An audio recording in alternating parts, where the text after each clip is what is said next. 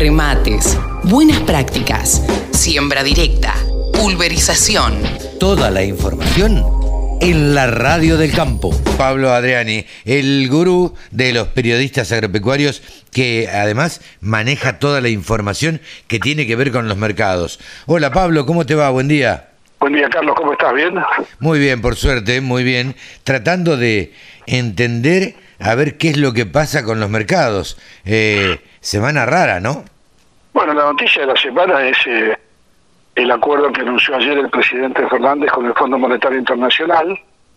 Eh, la noticia tuvo un impacto bajista en el dólar blue, eh, bajó 8 pesos, o sea, de 2.20 que estaba, bajó a 212. Esto simplemente es para transmitir a la audiencia que arreglando con el Fondo Monetario Internacional el gobierno empieza a tranquilizar un poco todo el frente interno.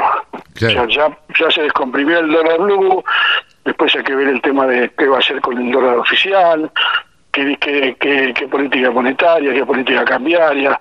Pero en lo que respecta a lo que es eh, el negocio de los commodities, eh, va por un nivel totalmente distinto. O sea, no, no, no, no tiene nada que ver que Argentina haya hecho un acuerdo con el fondo eh, preliminar con lo que pueda pasar en Chicago. No, no, no, claro. Obviamente puede haber algún tipo de psicosis bajista en el mercado de commodities que todavía no se ve, en Argentina fundamentalmente, pero lleva tranquilidad a todo lo que es el, el, sistema de exportación, porque no, no, no olvidemos que un default con el fondo implicaba que nos cortan el crédito privado, público, institucional, todos los organismos internacionales de crédito eh, se, todos los préstamos a Argentina, las cartas de crédito no se aprobaban, o sea, iba a ser un, tema muy, pero muy complicado para la operatoria de granos. Pero este, este principio de acuerdo ya nos da cierto ánimo y una esperanza de que si se, si se estabiliza el tema del microeconómico, todo lo que es más que nada la, estabilidad política, ¿no? Sí, sí, sí. Que, tranquiliza la economía, eh, vamos a seguir por los carriles normales, una, soja muy firme. En Chicago, parece que Chicago tomó nota de el fracaso de la cosecha en Sudamérica, que perdieron se perdieron más de 20 millones de toneladas de soja. Eh, en maíz eh, hay una expectativa de que la baja producción en Argentina también tenga una baja producción en Brasil, los dos principales exportadores del mundo, después de Estados Unidos. O sea, hay condimentos alcistas para maíz y para soja. Y en el caso del trigo hay más que nada una sensación de estabilidad en el mercado, con alguna posibilidad de que haya bajas futuras. Claro, ahora, eh, Pablo, el conflicto entre Ucrania y Rusia, ¿cuánto va a influir en el trigo? Bueno, ese es, ese es el tema el tema que está puesto arriba de la mesa, o sea, eh, está habiendo una mini escalada, ya hay información concreta de que Rusia bloqueó un canal de acceso a los barcos ucranianos, o sea que no pueden transportar cierto tipo de mercadería en ese canal, eh, ese conflicto va a generar una reacción alcista de los mercados, no solamente de trigo, sino también de maíz, donde Ucrania es el segundo o tercer eh, exportador mundial, y aceite de girasol, donde Ucrania es el primer exportador mundial, con el 60% del mercado. Y sin lugar a dudas que el tema, el tema, llamémosle, de incierto, de difícil eh, conjetura y predicción, es que Estados Unidos, perdón, que Rusia invada Ucrania. Si ese es el caso, entramos en un escenario de un bloqueo parcial de los puertos del Mar Negro, que en su, en su gran mayoría están operados por Ucrania, porque vos ves la costa del Mar Negro, eh, el 90% de la costa del Mar Negro de Ucrania. Claro, claro. Rusia, tiene, solamente la, la, península de Crimea. Digo, claro. hace dos tres años, ¿no? ¿Qué va a hacer Europa que eh, se ha abastecido siempre desde, desde Ucrania eh, respecto del trigo?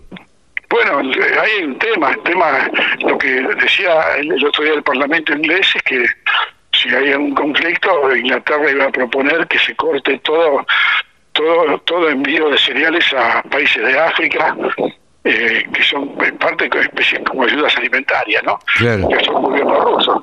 Eh, con lo cual, el, el, final es un final abierto, incierto. en el mientras tanto va a tener impacto alcista sobre los precios, ¿no? Sí, sí, sí. Cualquiera, cualquier cosa que se dé, eh, sí, va a impactar con los precios para arriba, eso seguro. Exacto. Eh, y acá en la Argentina, ¿qué podemos esperar? ¿De qué manera nos puede tocar ese coletazo? Y yo te diría que Argentina se puede divorciar un poco en el mercado de trigo porque la impronta de Argentina es eminentemente local, o sea, eh, todo lo que es los registros de equilibrio que aplica el gobierno están restringiendo la oferta de trigo, pero una, una, una, una suba del precio del trigo en el mercado internacional eh, posiblemente genere un aumento de los precios del trigo FOP argentino. Claro. O sea que hay que ver si la exportación traslada ese aumento a los precios de paridad, esa es otra cuestión pero mientras tanto va a ser va a tener impacto alcista, lo mismo que el maíz. El maíz en Argentina es el tercer y cuarto exportador mundial de maíz junto con Ucrania. Ahí hay un tema muy muy importante porque el maíz ucraniano, viste, que se frene, son 34 millones de toneladas que exportan, o un poquito más. Claro. Eh, va a generar escasez de oferta y, y suba de los precios. Y la soja puede subir, porque si se restringe la exportación de aceite de girasol, puede ser que la suba del aceite de girasol, por falta de oferta y, escasez, arrastre los precios de los aceites de palma, de colza y de soja, ¿no? O sea que esto es un combo alcista. Claro, mira, eh, hoy hablaba en la, en la apertura con Sebastián Nini, mirá hasta lo, lo que tiene que analizar un analista de mercados, valga la redundancia, eh, el mapa geopolítico de, del mundo, tiene que analizarlo para poder analizar bien los mercados, porque si no, si no estamos teniendo en cuenta esto, y la verdad que no estamos teniendo la, en cuenta la mitad de la película. Exacto, totalmente de acuerdo. Son los factores que hay que tener en cuenta que de ocurrir van a provocar un cimbronazo. Eh, ese cimbronazo tiene un alcance de, corto plazo que después se va a estabilizar todo. Hay que ver cómo termina, es muy delicado. Tanto Europa como Estados Unidos eh, están totalmente en contra de la invasión rusa y, han, dado muestras de advertencia para que Rusia no avance. No habría que ver después qué represalias se aplican. Europa no puede aplicar muchas represalias porque el principal gasoducto y oleoducto que va en Europa es de Rusia, es de Rusia. pasa por, Ucrania. Sí, sí. Eh, sí, esta, estas represalias que pueda tomar Putin eh, bueno, vaya a saber cómo pueden repercutir en, en Europa también. Ellos podrán estar muy en contra, pero Putin, eh, sabido es que eh, esto, si no invade después de eh, todo lo que ha sucedido, y la verdad que perdería, me parece, un poder político bastante importante.